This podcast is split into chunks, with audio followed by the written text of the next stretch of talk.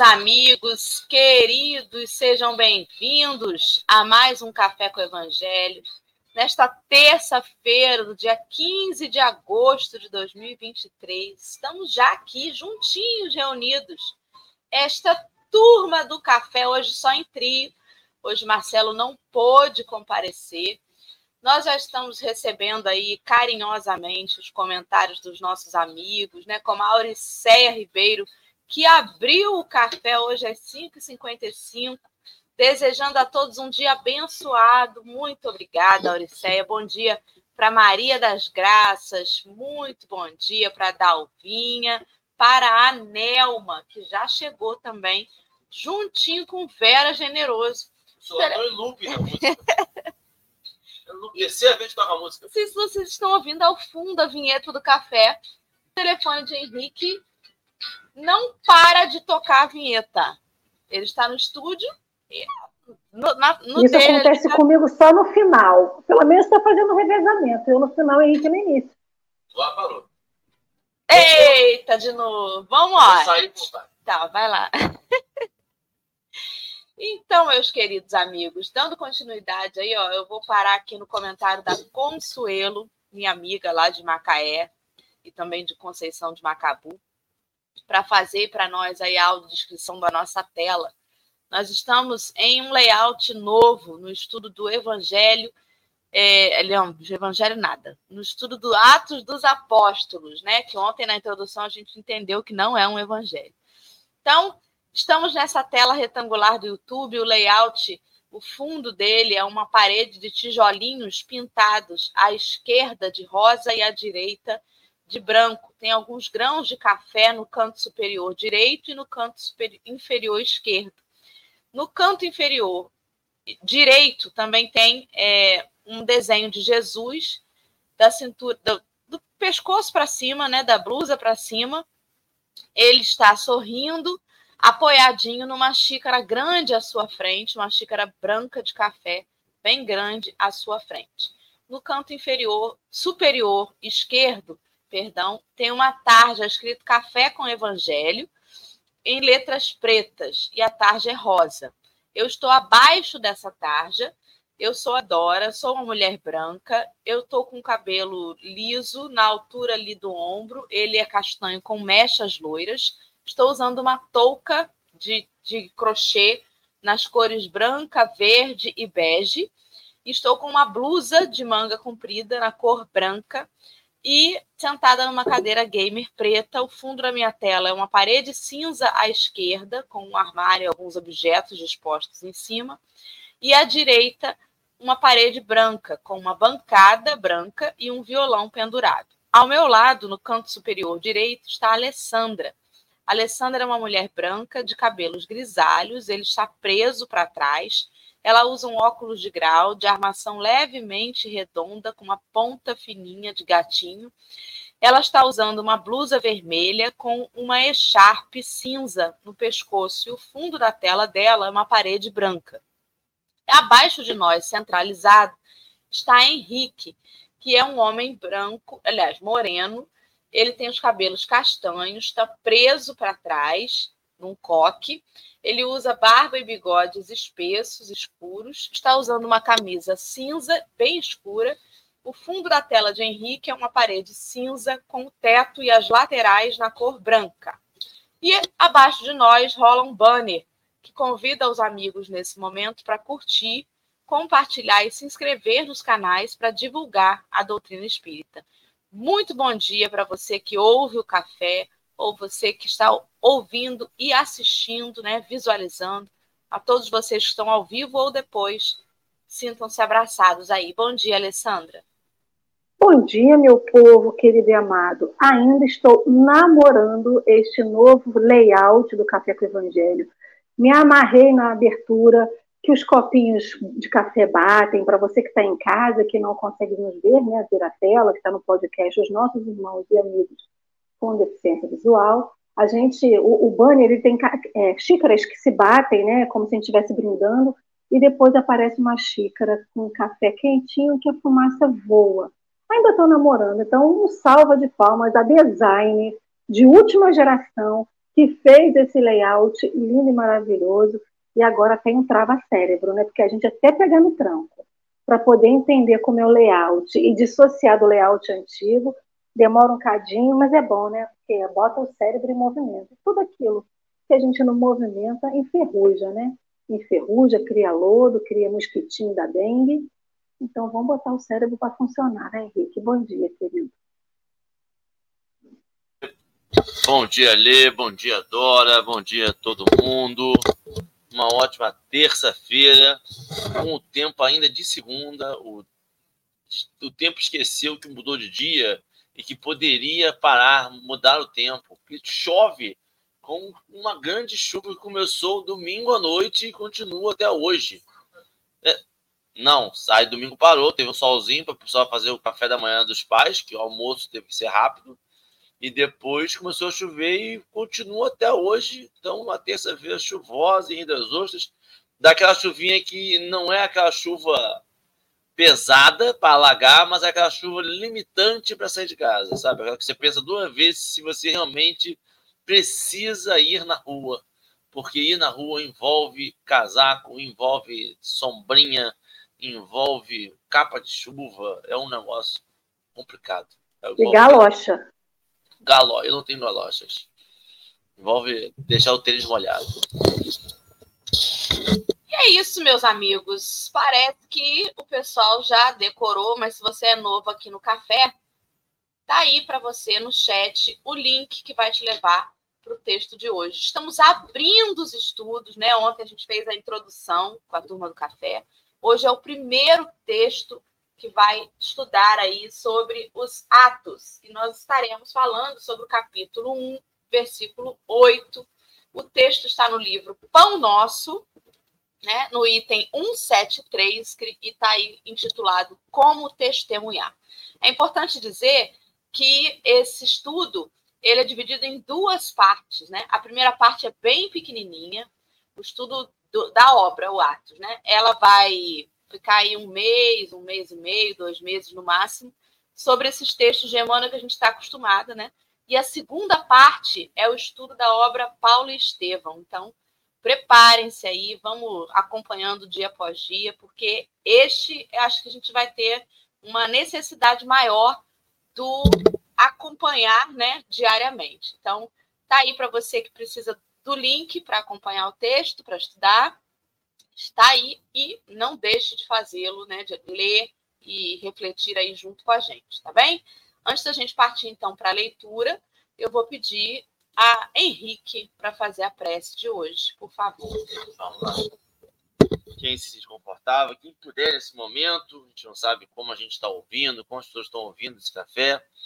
Quem puder, fechar os olhos. O mais importante que fechar nossos olhos é elevar nossos pensamentos, se conectar a essa espiritualidade amiga, para que a gente possa ter um bom estudo, para que a gente possa ter um momento de aprendizagem das palavras, dos ensinamentos do Cristo, que a gente conduza esse café com amor, com fraternidade, com carinho, que as pessoas que estão, estejam ouvindo esse café possam receber essa mensagem da melhor forma possível, que cada um tenha o seu entendimento, que esse café seja transformador e inquietante na nossa alma, para a gente possa caminhar ao lado do Cristo hoje, agora e sempre. Graças a Deus. Já vou ficar com o microfone, que eu já vou ler, né? Provavelmente. Dora vai botar o texto na tela, o texto vai mudar, já vai ter que mudar de novo. Eu vou mudar o texto rapidinho. O texto vai ficar em grande Esquecemos disso, né? Você vai fazer a discussão? Não, então, é, nós estamos empilhadinhos à esquerda. Eu gostei desse aí. Estamos empilhadinhos à esquerda. É, eu, Alessandra e Henrique. E o texto está na tela com um fundo rosadinho e letras pretas, com uma gracinha. Vamos lá. Como testemunhar? Mas recebereis o poder do Espírito Santo, que há de vir sobre vós e ser-me-eis testemunhas, tanto em Jerusalém como em toda a Judéia e Samaria, e todo e até aos confins da terra. Está lá em Atos, capítulo 1, versículo 8. Realmente, Jesus é o Salvador do mundo, mas não libertará a terra do império do mal, sem a contribuição daqueles que lhe procuram os recursos salvadores. O Divino Mestre, portanto, precisa de auxiliares com atribuições de prepostos e testemunhas em toda parte. É impraticável o aprimoramento das almas sem educação, e a educação exige legiões de cooperadores. Contudo, para desempenharmos a tarefa de representantes do Senhor na obra sublime de elevação, não basta o título externo, com vistas à escola religiosa. Indispensável é a obtenção de bênçãos do alto, por intermédio da execução de nossos deveres, por mais difíceis e dolorosos. Até agora, conhecemos a saciedade na terra, o poder de dominar, governar, governar, recusar e ferir, de fácil acesso no campo da vida. Raras criaturas, porém, fazem por merecer de Jesus o poder celeste de obedecer, ensinando, de amar, construindo para o bem, de esperar, trabalhando, de ajudar desinteressadamente.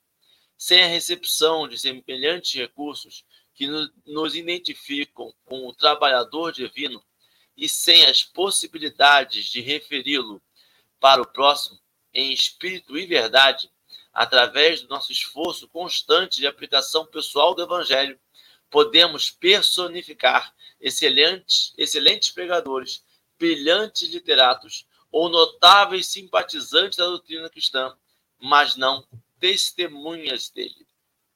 Emmanuel. Quer começar a comentar? Muito bem. Então, assim, é, é interessante que eu pensei assim logo de cara, né? Que o título do texto é Como Testemunhar. E o Atos dos Apóstolos, né, como a gente viu ontem, é basicamente é, o testemunho dos apóstolos, a vivência deles acerca do que aprenderam com o Cristo, né? sem o Cristo aqui. Então, o Cristo já havia retomado, né? E aí, como é que fica? Como testemunhar agora essa, esse aprendizado, como colocar em prática, né?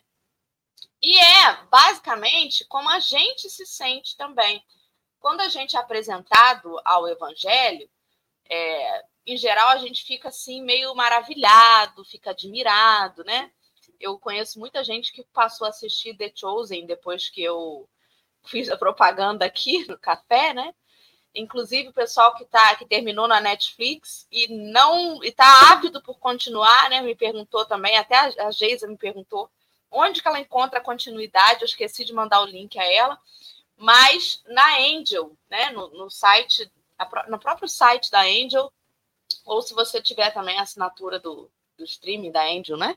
Não tem assinatura, não, de graça. É de graça? Olha aí, gente, é de graça, Angel. Além da série The Chosen, tem outras séries. Acho que toda Angel é sobre séries bíblicas, né? Todo. Toda. Então tem a história de, de. Eu andei fuçando ali. Tem a história de Moisés, Abraão. Tem séries sobre todos esses personagens, né?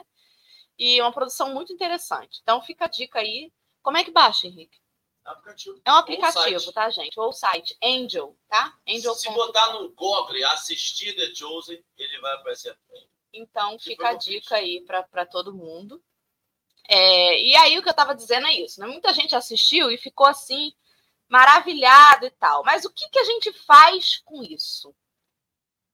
É bonito só como entretenimento? Tem muita gente que acompanha o café diariamente. Ah, porque vocês são tão engraçados, que vocês são, são super, vocês são leves, vocês levam com leveza o programa, vocês têm umas tiradas engraçadas. Mas a proposta não é entretenimento. A proposta de Jesus não foi chegar aqui e fazer é, um show de mágicas. Nossa, você viu como é que ele transforma água em vinho?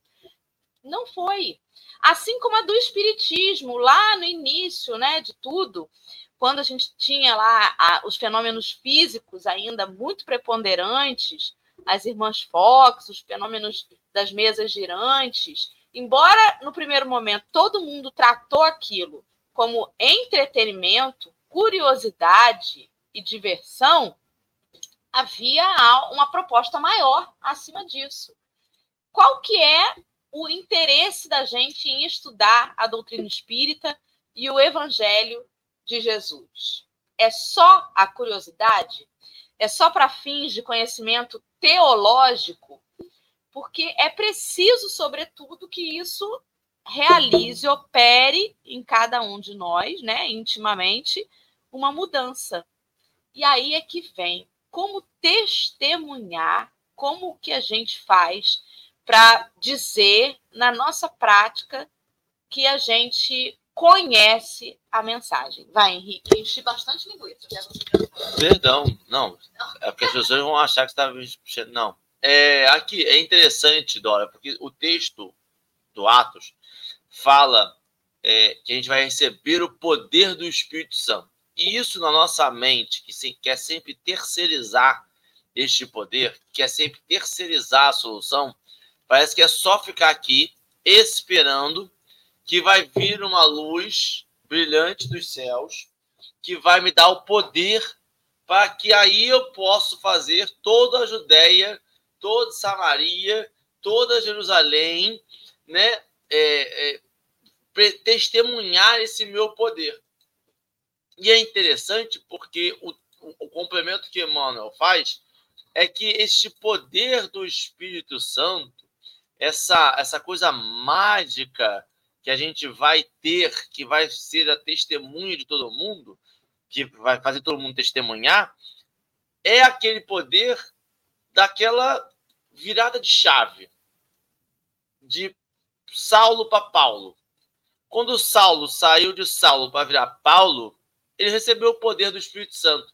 Ele virou um ser humano piscante, ele, ele, ele teve cabelos loiros, ele, ele sabe, ele, ele brilhava, ele, ele tinha uma, um vento batendo nele o tempo todo, ele ganhou asas. Não. Ele começou a vivenciar o evangelho. Ele teve aquela virada de chave em que algo maior tomou o poder sobre ele e com isso ele percebeu que ele precisava mudar a vida dele por completo. E quando o Emmanuel fala sobre essa o quanto a gente pode mudar tudo, decorar tudo, ser um ótimo orador espírita, ele não fala isso, mas a gente sabe.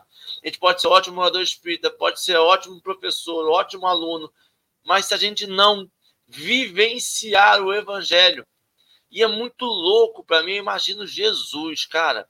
Você imagina, você faz um planejamento reencarnatório para vir para cá, para vivenciar. Né? Porque eu acho que Jesus não fala assim, vai lá e vivencia o evangelho. Não é.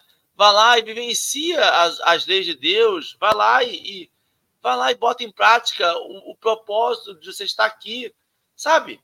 E a gente tem que fazer disso um ato especial eu venho para cá, eu me distraio tanto que eu, às vezes, consigo fazer um testemunho. Às vezes, eu consigo seguir as leis de Deus.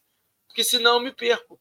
Sabe a mesma coisa você pegar um, um, uma competição, um carro de Fórmula 1, e de repente você vê o cara tá passeando, tá fazendo curva mais aberta, tá passando volta, tá no caminho contrário. Sabe? Você foi desenhado para aquilo. A gente foi desenhado para vivenciar a lei de Deus. A gente foi desenhado para ser testemunho do Evangelho. Não porque a gente tem que andar de algodão cru, mas é porque amar ao próximo. Mas é porque a gente precisa gostar de estar aqui, dessa, dessa, desse grande passeio, entre aspas, que é estar encarnado, que é experienciar coisas limitantes, dificultosas. Mas e a gente se perde. E a gente pega e fala assim: agora eu vou dar testemunho de Deus. Quer dizer, agora eu vou voltar ao meu planejamento. Agora eu vou dar, vou, vou voltar ao significado de eu estar aqui encarnado, de toda essa criação divina, desta criação divina. Você imagina, cara? É uma criação divina para a gente entender, para a gente aprimorar, para melhorar. Sabe? Eu me sinto, às vezes, a minha filha que eu compro lápis para a escola e ela está desenhando, levando lá para fora e o lápis nunca chega na escola. A caixa de lápis já está perdida, lá, sabe? não chegou no propósito. Eu comprei para a escola, o estojo fica em casa. Tem hora que vai para a escola, o estojo está aqui em casa. Sabe, eu me sinto assim. Eu me sinto que eu vim para cá para desempenhar um papel no evangelho e eu nem o estojo trouxe.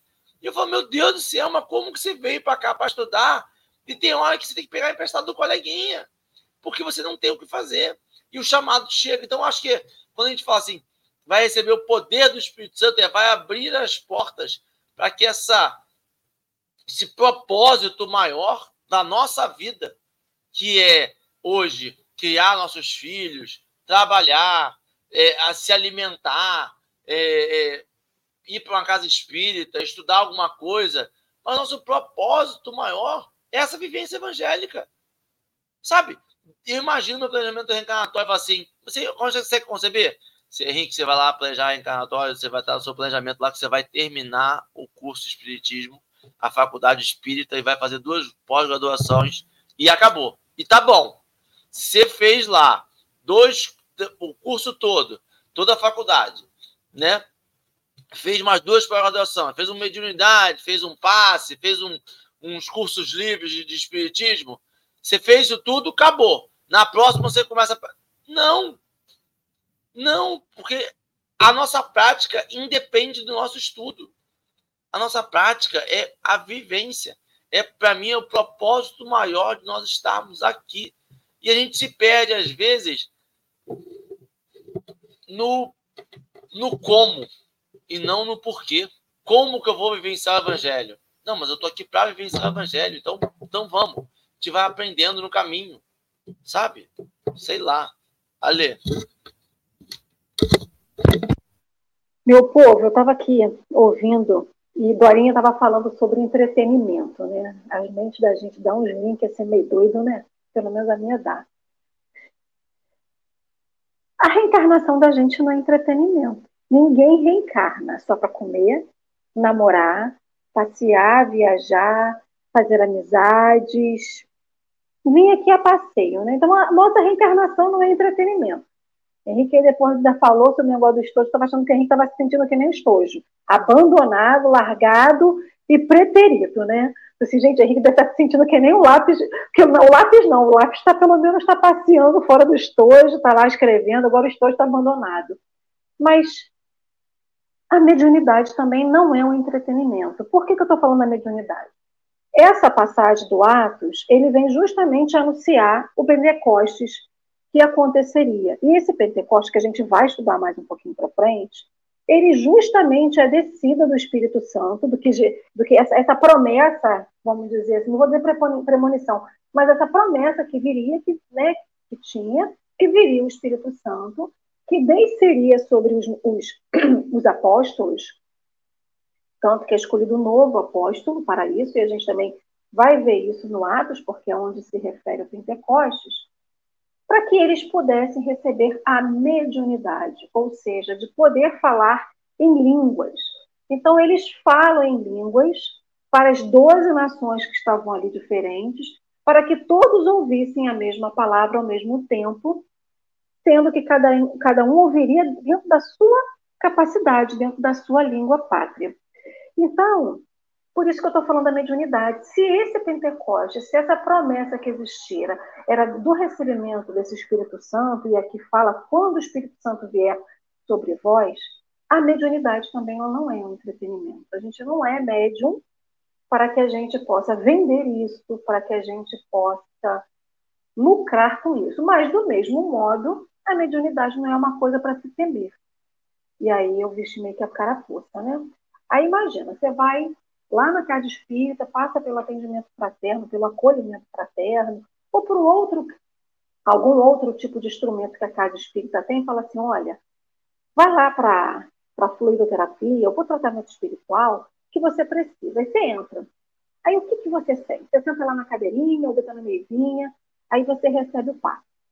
Primeira coisa que você sente é um arrepio subindo do pé para a cabeça ou da cabeça para o pé. Primeira coisa que depois você sente arrepio é sentir medo não quero isso, isso não é para mim. E aí a gente se bloqueia e achando que tudo aquilo que a gente recebe do plano espiritual a gente tem medo. Então, esse como testemunhar me trouxe essa reflexão que a testemunha, seja da mediunidade que a gente exerce como médium, seja da mediunidade que todos nós temos em diversos graus, e sentir esses arrepios, sentir a presença de alguém, que isso não é ruim. E como que a gente testemunha? Não adianta eu dizer que quero ser médium, no primeiro arrepio a gente sente medo. Que testemunho é esse que a gente faz? Aí, tá, passei do medo do arrepio, passei do medo de ver as coisas, e realmente fui lá, fiz o meu curso de, de educação mediúnica, que já fala educação, é aprender a lidar com isso, e eu pego um lucro com essa minha mediunidade. O meu raciocínio foi diferente, totalmente para o outro lado de Dora de Henrique, mas porque esse como testemunhar traz uma reflexão de como que eu vou lidar com aquilo que eu recebo de Jesus.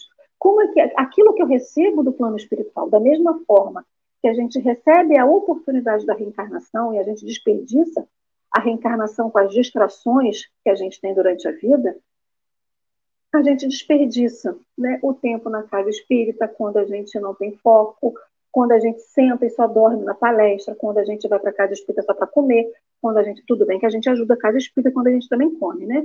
Mas o que, que eu estou desperdiçando? Porque esse como testemunhar fala muito mais sobre mim do que sobre a espiritualidade. Porque a espiritualidade está fazendo o papel dela. Meu anjo guardião está me orientando. Eu estou recebendo aquilo que eu preciso para poder crescer. Seja as dificuldades, seja as alegrias, porque a gente também cresce na alegria. Porque a gente acha que a gente só é moldado na tristeza e na dor. E não é. Porque tem gente que não suporta ser feliz.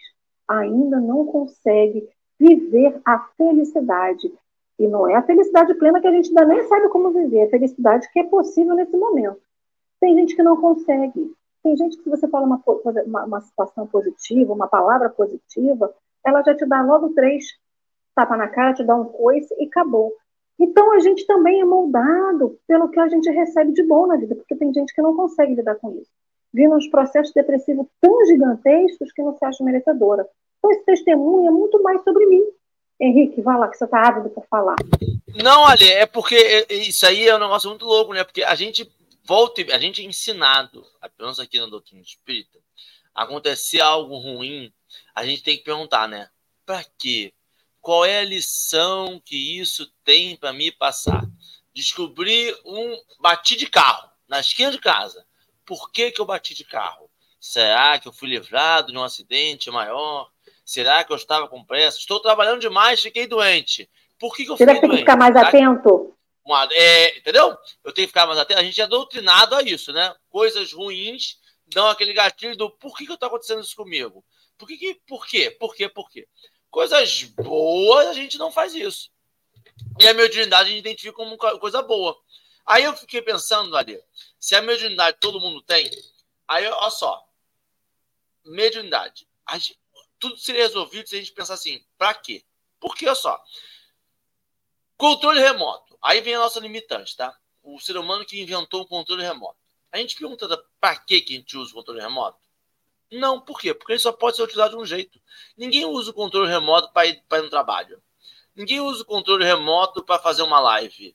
Ninguém Por mais que você queira apertar o controle remoto para Alice, para Sofia e para Jéssica funcionar do jeito que você quer, né? Só um volumezinho embaixo já dava, já dava uma solução. Aliás, fica a dica empresas aí de controle remoto. Mas, é, sabe, ninguém usa o controle, o controle remoto é limitante. Só, só consegue utilizar para isso. Porque foi inventado por nós. Porém, a mediunidade eu consigo utilizar para um monte de coisa. E aí que é entre o livre-arbítrio. E aí, se eu pergunto assim, para quê? Porque pensa, cara, é assim, se a gente está falando de algo extraordinário, no sentido da nossa vida encarnado, nosso planejamento encarnatório, um monte de espírito do nosso lado o tempo todo, a gente está falando disso aqui, disso aqui que a gente está falando, Imagina a possibilidade de você poder ver e conversar ou ter esse acesso ao outro plano espiritual, ao plano espiritual, mas não a todo o plano espiritual. Pelo menos eu não conheço uma mediunidade que pudesse ver absolutamente tudo o tempo todo. Ele vê em momentos, como o Chico via o auditório, a casa dele cheia, quando com o Emmanuel liberou, né? Com, tudo tinha um propósito. Por exemplo, Chico, Chico, a gente tem, eu tenho a ideia de que Chico estava aqui E Emmanuel estava aqui o tempo todo do lado dele, ele via Emmanuel. Mas tinha Como se Emmanuel não tivesse o que fazer no plano Sim, espiritual. Mas a gente tem essa ideia. Mas mesmo assim, mesmo a mediunidade de Peixotinho, de Chico, de Divaldo, ele não vê todo o plano espiritual. Ele não vê todo mundo. Ele não vê a, a, a torta direito. Tem um propósito sempre. É que a gente esquece. Por exemplo, o cara que, medi, que, que faz que pinta Pablo Picasso, né? Aí eu faço lá a obra de Pablo Picasso, eu pinto um Pablo Picasso lá. Eu poderia pintar outros artistas, não poderia? Eu poderia escrever uma música, eu poderia ser um Beethoven, eu poderia ser um Mozart, mas eu tenho só ele. Eu só faço aquilo ali. Então tem um propósito, é que eu esqueço. Quando eu estou ali conversando com alguém, recebendo uma música, recebendo uma coisa, quando eu estou fazendo uma palestra e de repente não lembro do que eu falei mais, eu fiz uns 40 minutos e não lembro nada do que falei, eu poderia estar falando sobre física quântica, não poderia? Poderia. Mas eu estou falando sobre o espiritismo, sobre aquele momento que eu estou. Então tem um propósito. É que eu esqueço. Por que eu esqueço? Porque o meu ego. Eu esqueço porque eu acho que em algum momento eu fui selecionado. Eu fui capaz. Se não fui eu que fiz, se, será que eu estou mediunizado mesmo ou sou eu que faço tudo? Então, a gente tem que perguntar sempre do para quê. Não só as coisas ruins da nossa vida, as coisas que a gente interessa como boas. Ganhei na Mega Sena. Jesus, para que que estava no meu planejamento reencarnatório ganhar 160 milhões de reais? Ganhei um emprego, uma promoção. Para quê? O que, que eu vou fazer com isso? Além de pagar dívidas. Mas o para quê, ele não pode ser limitante, porque a gente tem o uso para quê como se fosse excludente, ou se a gente fosse o escolhido. Excludente que eu falo é o seguinte: é para quê e vamos selecionar o para quê. É para quê ser inclusivo, porque o, o, esse para quê ele não pode ser um limitante para as nossas atitudes. E só um pedido: se você for receber alguma música, por favor, escolha do Renato Russo, que eu queria ver uma atualização dele, assim, principalmente no nosso país. Aí, se você quisesse receber uma musiquinha, preferencialmente, se você puder escolher, Renato Russo, por favor, tá? É, eu vou entrar aqui rapidinho, tá, gente? É, a Kátia colocou uma coisa muito interessante aí. Obrigada, Kátia, pela sua contribuição. Ela disse que pensou na palavra ingratidão. O quanto a gente se exclui de retribuir o amor e o cuidado que a gente recebe de Deus, do nosso mentor e de tantos outros que nos ajudam na caminhada. Porque, em verdade, a gente acha que a gente, quando acontece algo bom, é porque a gente merece. A gente acha que tudo é sobre o nosso merecimento. E não é. É sobre a nossa necessidade. É muito diferente, né? É, por exemplo, uma coisa ruim que acontece, a gente acha assim: joguei pedra na cruz para merecer isso. Não é sobre merecimento, é sobre necessidade. Ah, eu tenho um filho ótimo, meu filho é tão bom, eu não mereço esse filho bom que eu tenho realmente, às vezes você não merece mesmo, mas às vezes você tem porque você necessita. Porque a gente não teve Jesus re, é, encarnado, né? Encarnado na Terra porque a gente merecia. Não, mas porque a gente necessitava. É diferente. E onde é que eu quero chegar com isso? Que ali no texto, Emmanuel coloca que até agora a gente conhece demais na Terra o poder de dominar, de governar, de recusar e ferir, de fácil acesso no campo da vida. Porque isso tudo está ligado muito ao nosso orgulho, né? Se a gente tem o poder e a gente não controla o orgulho, daqui a pouco a gente está sendo tirano, né? E com o mínimo poder que se dá, às vezes a gente vê esse desperta isso. Com mínimo, é, com a mínima possibilidade que a gente tem hierarquicamente, a gente percebe, às vezes, um distanciamento, um, uma necessidade de ferir, de humilhar, enfim. E aí ele coloca em seguida que raras criaturas fazem por merecer de Jesus o poder celeste de obedecer. A gente acha que o papel de obedecer é um papel de quem está abaixo sempre, né? Ao que manda e ao que obedece. E isso mexe com o nosso orgulho. No Evangelho segundo o Espiritismo, tem um, um, capítulo que eu não vou lembrar qual é, mas tem um título chamado Obediência e Resignação, em que o espírito comunicante vem dizer que obediência é o consentimento da razão, enquanto a resignação é o consentimento do coração. Tá lá exatamente assim. E a gente ainda não consegue obedecer na maioria das vezes, porque é o consentimento da razão. O que, que é isso? Isso é quando, por exemplo, né, a gente conhece ali a lei de Deus, a gente sabe o que tem que ser feito, mas racionalmente a gente não obedece. É, eu estou obrigada com alguém, estou obrigada com, com um colega de trabalho. E aí vou para o ponto de ônibus esperar a van. Aqui em Rio das Ostras não é ônibus, é van. E aí a gente vai para o ponto de ônibus. Quando eu vejo, estou debaixo da sombrinha, né? Não tem mais onde ficar, protegido da chuva, e de repente esse colega de trabalho chega para esperar a van também. Hum, eu conheço né, a lei de fraternidade, de justiça, de amor. Que, que eu sei que eu tenho que fazer? Cumprimentar o meu amigo e oferecer a ele um lugar embaixo do meu guarda-chuva, mas eu estou obrigado com ele. O que, que é a obediência? é o consentimento da razão. Eu raciocino e sei o que eu tenho que fazer. Obediência é quando eu faço, obedeci à razão. Chamo lá, vem cá, fulano, você quer ficar debaixo da sombrinha? O que, que é a resignação? É quando nem passa pelo raciocínio. Eu vi o meu colega na chuva. Eu nem quero saber se eu estou brigada com ele ou não. A resignação é a obediência do coração do sentimento. É dizer assim: meu Deus, vem aqui, meu amigo. Divide a sombrinha comigo. Então, ele coloca ali que raras criaturas fazem por merecer o poder celeste de obedecer. Ou seja, a gente não faz por merecer a obediência porque a gente não quer raciocinar em cima de todo aquilo literalmente a gente aprendeu. Porque antes ele fala é, sobre os títulos, né? Que para desempenhar a tarefa de representante do Senhor, não basta o título externo com vistas à escola religiosa. Henrique falou sobre os vários cursos que a Casa Espírita oferece. É curso disso, é daquilo, é curso livre. É uma piadinha que ele fez acerca da faculdade de Espiritismo, né? São anos estudando. Não basta isso tudo se eu não fizer por merecer a capacidade de obedecer racionalmente a esse estudo. E Emmanuel não está nem falando ali sobre a resignação, porque ela está mais além ainda. Está mais longe ainda da gente. A gente primeiro precisa exercitar a obediência. Na época, né, agora, não muito distante da pandemia, era uma luta para fazer o sujeito se convencer que ele precisava usar máscara. E o sujeito dizia assim: se eu pegar, peguei o Covid. A obediência vai além do pensar em mim. É no pensar no outro. Não é sobre eu pegar Covid.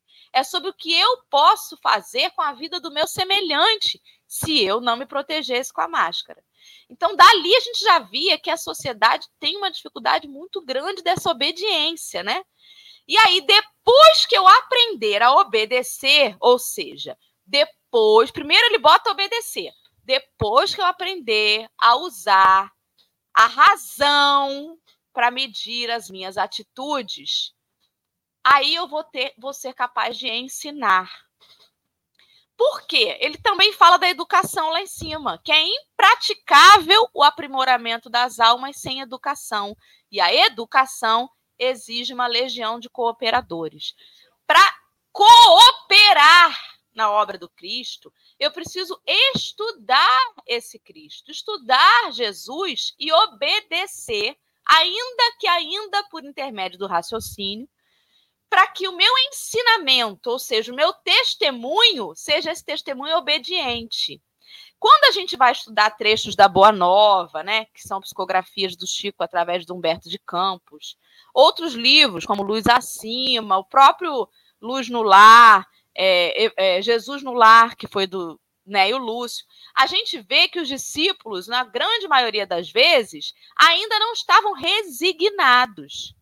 Eles não faziam o bem pelo bem, o meu coração já está transformado. Não. A transformação primária do Cristo é a transformação da educação, que faz com que a gente raciocine. Então, muitas vezes, Pedrão, bronco, não queria aturar o Tiago, né? De vez em quando eles tinham umas contendas, mas a obediência fazia com que ele botasse o orgulho dele no bolso e seguisse ali, fizesse o que sabia que tinha que fazer. Então, para a gente, ó, aí ele coloca em seguida, de amar construindo para o bem. Primeiro eu obedeço, depois eu vejo o caminho do amor.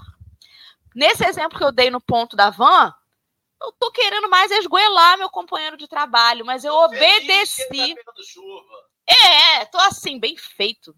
Feito pegando chuva. Mas eu obedeci. Ai, Senhor, eu sei que não é isso que meu coração tá pedindo, mas eu sei que é isso que eu tenho que fazer. Chamei ele pro guarda-chuva. De repente, naquela oportunidade que eu chamei ele para dividir o guarda-chuva comigo, obedecendo a lei de Deus, embora meu coração não quisesse, talvez ali, obedecendo a lei de Deus, eu consiga olhar ele mais de perto. Talvez ali, debaixo daquela sombrinha na chuva, ele me peça desculpa ou a gente comece a conversar. Aí eu vou construir um caminho para essa segunda parte de amar construindo para o bem. Então, tem uma continuidade. Emmanuel não colocou aquilo a esmo solto ali, entendeu? Falei demais. Vai, Alê, você quer falar que você está assim também, levantando a mãozinha? Não, é porque eu estava mudando aqui os banners. Não, é porque eu. Mas o engraçado é que a gente vê um amiguinho pegando a chuva e diz que, vai que é a lei da ação e da reação. A gente ainda usa o evangelho para dizer assim: tá vendo? Tá pegando chuva, por que foi comigo? Por que fui com outra pessoa? Por que fez isso de errado? E a gente ainda tem o hábito de apontar. Mas enquanto eu falava sobre a obediência, porque a obediência ela suscita confiança, ela suscita credibilidade. Porque eu confio porque eu acredito. Eu confio porque eu tenho confiança nessa pessoa. E aí, Emmanuel, na primeira, na primeira linha, ele vem dizer que Jesus é o Salvador do mundo, mas que ele não vai libertar a terra do império do mal, sem a contribuição daqueles que lhes procuram os recursos salvadores. E aí, o que, que isso tem a ver com obediência? Como que eu posso acreditar num Cristo que é libertador, mas não fazer a minha parte como agente que quer se libertar? Porque eu tenho que confiar no Cristo de que isso é possível. Eu tenho que acreditar no Cristo que isso é possível. Mas eu também tenho que acreditar que eu tenho que fazer a minha parte. É mais ou menos uma questão de direitos e deveres, né? Que a gente sempre usa a lei para os nossos direitos a gente não usa a lei para os nossos deveres. Então, dizer que a lei de Deus está na nossa consciência é realmente uma certeza, é um fato. E é um direito, né? É como se fosse um direito nosso. A cada um de nós, como direito, como seres humanos, temos a, a lei de Deus escrita na nossa consciência, mas o que fazemos dela? A gente confia nessa lei de Deus para que ela realmente possa nos ajudar a ser transformador na nossa vida, porque passa por essa questão do testemunho. Porque como que eu posso acreditar nesse Cristo Salvador, mas eu não fazer a minha parte? Ou seja, não contribuir para essa libertação. Nessa onda aí que a gente vive, todo mundo esperando em 2057, com a grande expectativa de ser ou não ser o período de regeneração da Terra. O que, que tem em 2057 gente... que eu não estou sabendo? Eu não tô sabendo. Esqueceram de contar com o Henrique. Não tá na minha agenda. Eu só sei a minha agenda. Não tá na sua. Então anota. Anota. anota. O que que acontece? Teve um pinga-fogo aí um tempo atrás, muito tempo atrás lá com o Chico, tempo que o pessoal atrás, é. diz é. que Emmanuel, é um tempinho atrás, assim, quase ontem, que disseram que Emmanuel disse para Chico, que replicou né, no, no pinga-fogo, que 2057 seria o ano em que o planeta viraria a chave da regeneração. E aí, o que, que a galera tem feito? A galera que é espírita e a galera que é simpatizante ao espiritismo, mas que também não, não é muito aplicado na doutrina espírita, mas que quer a regeneração, que é a mudança. E aí ele fala que esse império do mal não será libertado pela varinha mágica e de condão de Jesus. Ele vai ser libertado com a contribuição que lhes procuram, os, daqueles que lhes procuram os recursos salvadores. Então, todo aquele que acredita que o Cristo pode fazer uma mudança em cada um de nós, ou seja, que é obediente a essa demanda de Cristo, tem a parte dele para ser feita. Aí Emmanuel vai continuar. O Divino Mestre, ou seja, Jesus, precisa de auxiliares com atribuições de prepostos e testemunhas em toda parte. Então, todo mundo é chamado a esse testemunho, a como testemunhar. Só que ninguém quer o testemunho, tá? Todo mundo em frente à televisão, agradecendo pelo controle remoto, mudando de canal, enquanto o programa que a gente quer assistir não chega. Ou seja, tá todo mundo engordando sentado no sofá, comendo pipoca, tomando refrigerante ou comendo outras coisas, um chocolatinho, e não quer mais ir na televisão mudar o canal. Porque até isso servia como exercício físico antigamente. Hoje nem isso a gente tem. Então está todo mundo sentado na, na, frente da televisão, que é a nossa vida, com controle remoto, mudando o canal enquanto não fica ajustado ao que a gente quer. E aí Emmanuel fala, é impraticável o aprimoramento das almas sem educação. E a educação exige legiões de cooperadores. Ou seja, ele está dizendo assim, queridinha, você quer mudar alguma coisa? Vai testemunhar, filha, vai, vai botar em ação o que você aprende. Porque o testemunho, ele implica necessariamente em sair da zona de conforto e ir para ação. Sai, às vezes a gente até fica na, na, na nossa zona de conforto, mas a gente está na ação. Porque até na ação a gente se acomoda. Então, assim, saia da onde você está e vai agir, vai fazer alguma coisa. Está reclamando de muita coisa? Lembra da obediência, lembra que não é só fazer birra, não é só fazer pirraça. Parte para alguma coisa que você, se não está bom onde você está, testemunho, mudando o que você não quer. Então, ele, é, é esse chamamento que o texto me, me traz, né?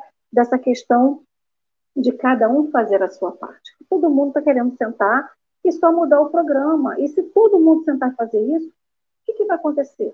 Vai todo mundo ficar lá, meu filho, comendo pipoquinha, tomando refrigerante em cima do sofá, e nada vai acontecer, vai tudo ficar igual ao que sempre foi. E aí quer depois chamar o Cristo para libertar o, o, mundo do mal, né? O homem está lá trabalhando, a gente vai tirar ele do trabalho dele para vir fazer a, nossa parte. Henrique? Não, eu, eu tô travado, né? Eu agora eu parei agora. Eu tenho que mudar todos os meus hábitos alimentares. Eu tenho que parar de usar tecnologia, porque eu quero estar nesse momento. Eu estava falando com o Dora aqui. Fazendo conta. Fazendo conta. Você vai estar encarnado em 2057. Eu acho que eu consigo. Eu espero estar, né? Não, eu acho que eu consigo. Se eu, se eu mudar hoje meus hábitos já, vou sair de uma, de uma, de uma do mimeógrafo para uma terra regenerada, é um planejamento hein? Vou dizer pra você. Quem aí do chat que lembra o que, que é mimeógrafo? Então, aí eu falo pra você, o mimeógrafo pode acabar a minha oportunidade de viver, porque a intoxicação desde criança pode afetar o meu pulmão e eu não consegui chegar aos 57. A álcool, e que você gostava, né? Eu imagino os professores daquela época. Mas, oh, Ale, é, é, é isso. A gente continua num tempo pré-Cristo, antes de Cristo, esperando um Salvador, esperando um momento. Quantos prazos nós já tivemos? Quantos Messias. Ali saiu? Voltou? É, acho que. É. É, quantas vezes a gente espera alguma coisa, espera algo, espera um momento, espera uma data. E nós estamos falando aqui do Espiritismo, mas assim, outras denominações religiosas, rapaz, o que mais tem é data. O que mais tem são momentos em que vai vir o Salvador, vai vir um asteroide, vai acabar, vai agora vai, e agora e é 2000, Sempre um cataclismo, né? Sempre tem um evento, um evento, um algo grandioso que vai fazer com que mude e mude. E aí eu fico sempre assim, assim, mude Olha que loucura. A gente adora o nosso livre-arbítrio. Mas o que a gente quer é um evento que impeça o nosso livre-arbítrio. A gente quer um evento. Ele fica assim, acomodado. Assim, vai, ou vai ou racha. E aí a gente fala assim, então tem que ir, né? Então tem que ir, né? Sabe? A gente quer sempre ser educado por essa palmatória divina de que vai agora, vai ou vai ficar de castigo. E aí a gente espera essa palmatória divina que não vem. Porque a gente tem que aprender por nós. Mas Jesus vai voltar, como Clarice falou agora, ele vai voltar, ele está chegando o tempo. Deixa na conta dele. É, e é sempre isso, Alê. E a gente, só que a gente vai ver na nossa vida. A gente acorda todo dia.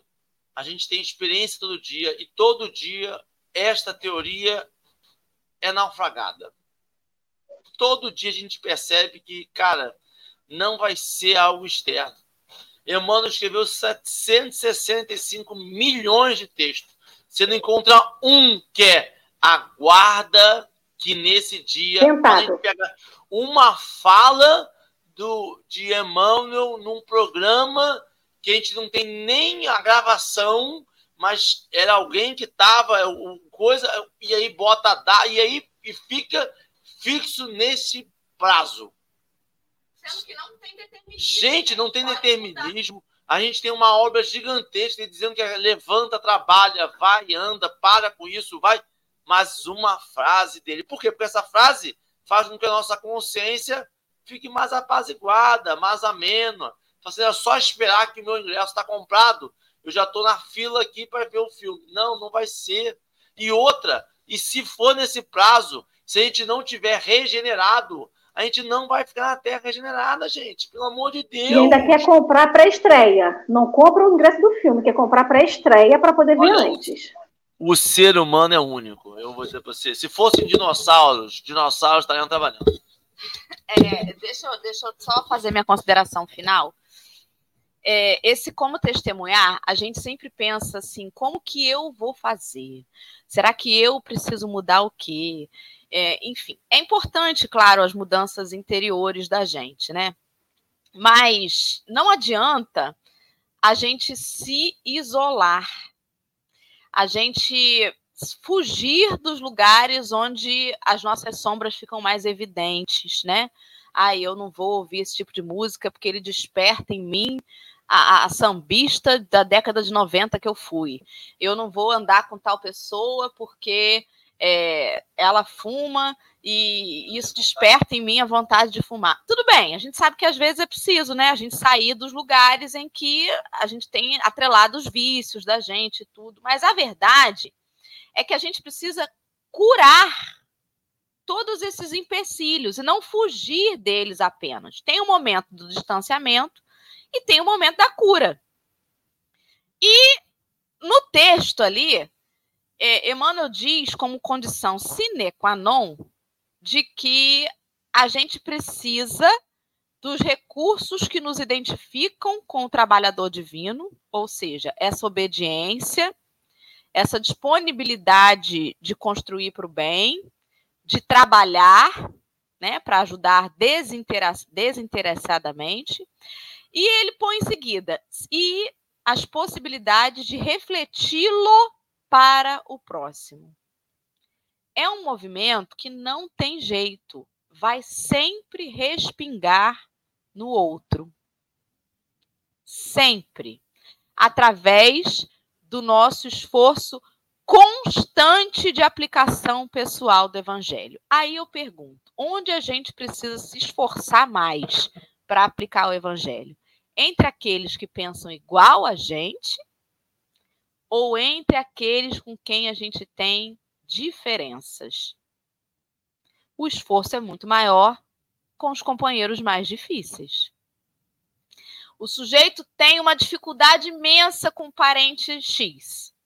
Aí fala assim: cortei relações, não quero saber, não chamo para o Natal, não vou, não quero ver. Aí muda de emprego, vai trabalhar numa sala com cinco pessoas e uma daquelas pessoas é exatamente igualzinho. Cara, não é possível. A espiritualidade botou o fulano aqui igualzinho aquele meu tio pentelho. Mas tem o mesmo, o mesmo tipo de brincadeira, o mesmo pensamento, torce para o mesmo time. Como pode? Porque você não vai fugir da onde você precisa trabalhar a mudança, a possibilidade de refleti-lo para o próximo, Emmanuel disse que está através do nosso esforço constante de aplicação pessoal do Evangelho. E onde eu não me esforço, eu não estou aplicando o evangelho.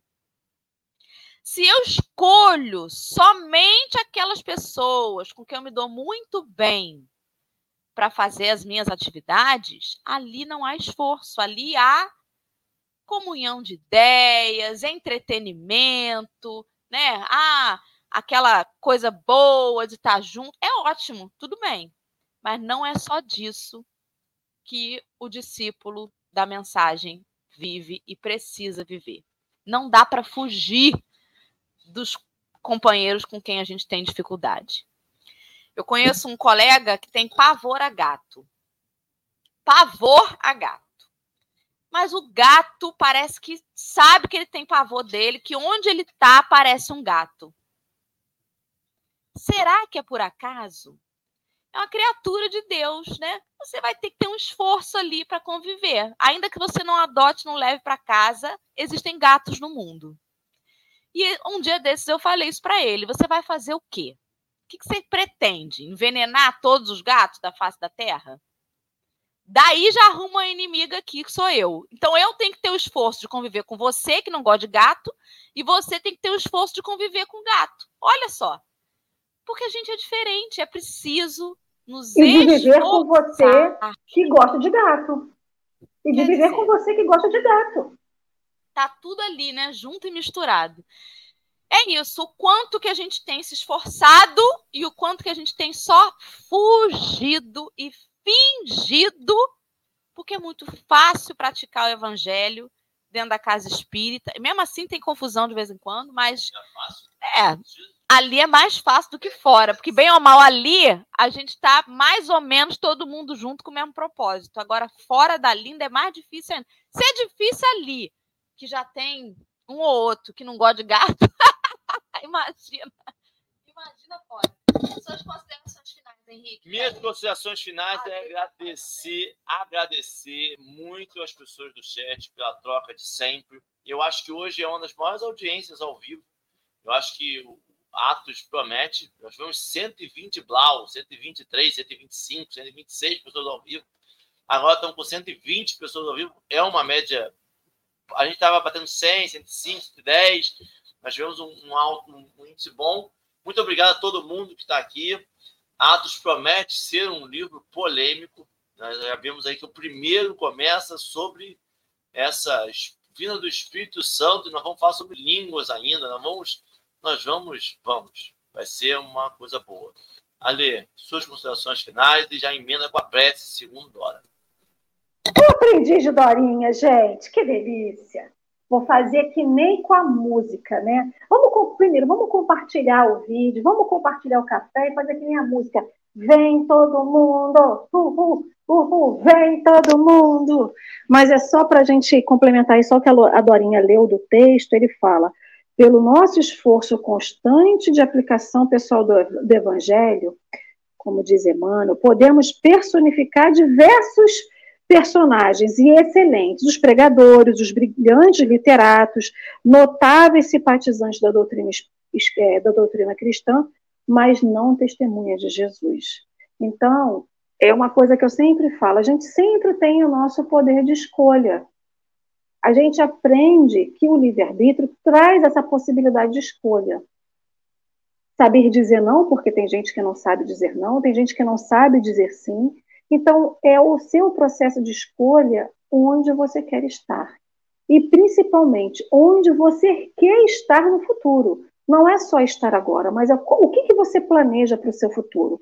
E não é só o futuro encarnado, é o seu futuro como espírito imortal que, em algum momento, vai despertar para tudo que você fez e, principalmente, para tudo aquilo que a gente não fez e as oportunidades perdidas, ou seja, as oportunidades de testemunhar.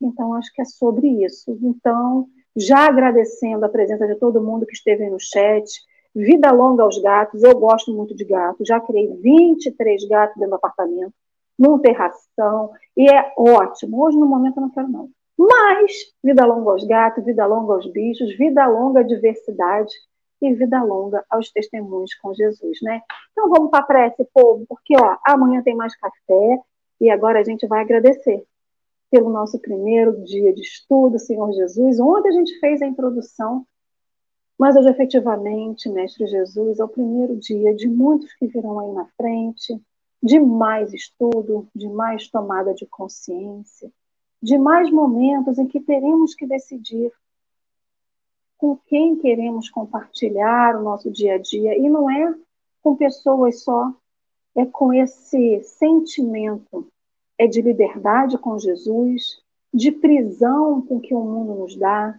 Então, Mestre Jesus, a gente te agradece sim por essa oportunidade. E além da oportunidade do estudo, nesse momento a gente te agradece pela chuva, Senhor Jesus. Em todo o nosso Brasil, que é tão grande, tão diverso, a terra ardia. Ardia pelo fogo, ardia pela secura, da mesma forma que a nossa vida também arde arde pelas dificuldades. Então, que a chuva que chegou possa continuar durante um tempo, levando a água para o subsolo, apagando esse fogo, tirando a seca e trazendo a umidade, porque tantas pessoas estavam já passando por problemas de saúde física por pela seca. Da mesma forma que a água aplaca o fogo literal que estava ardendo, a terra que esse Evangelho de Jesus seja a água que vai arrefecer esse fogo que está no nosso coração, essas dificuldades, que vai nos trazer o alento necessário e a cura para aquilo que nós precisamos. Então, Senhor, que a sua água seja sempre, esteja sempre disponível, mas que cada um de nós também queira beber dessa fonte. A te agradecemos por essa terça-feira, te pedimos que esteja conosco no decorrer dela e no decorrer de todo esse estudo do Ato dos Apóstolos, e que nos permita amanhã regressar para aqui, sete horas da manhã, Senhor Jesus, porque com a graça de Deus e com a permissão da espiritualidade maior, todo dia tem esse café para nos ajudar. Obrigado por tudo. Esteja conosco hoje, agora e sempre, Senhor Jesus. Assim seja. E amanhã tem mais café, porque todo dia tem, meu povo. E essa semana a gente ainda tem mais surpresa, hein? Aguardem. Beijos.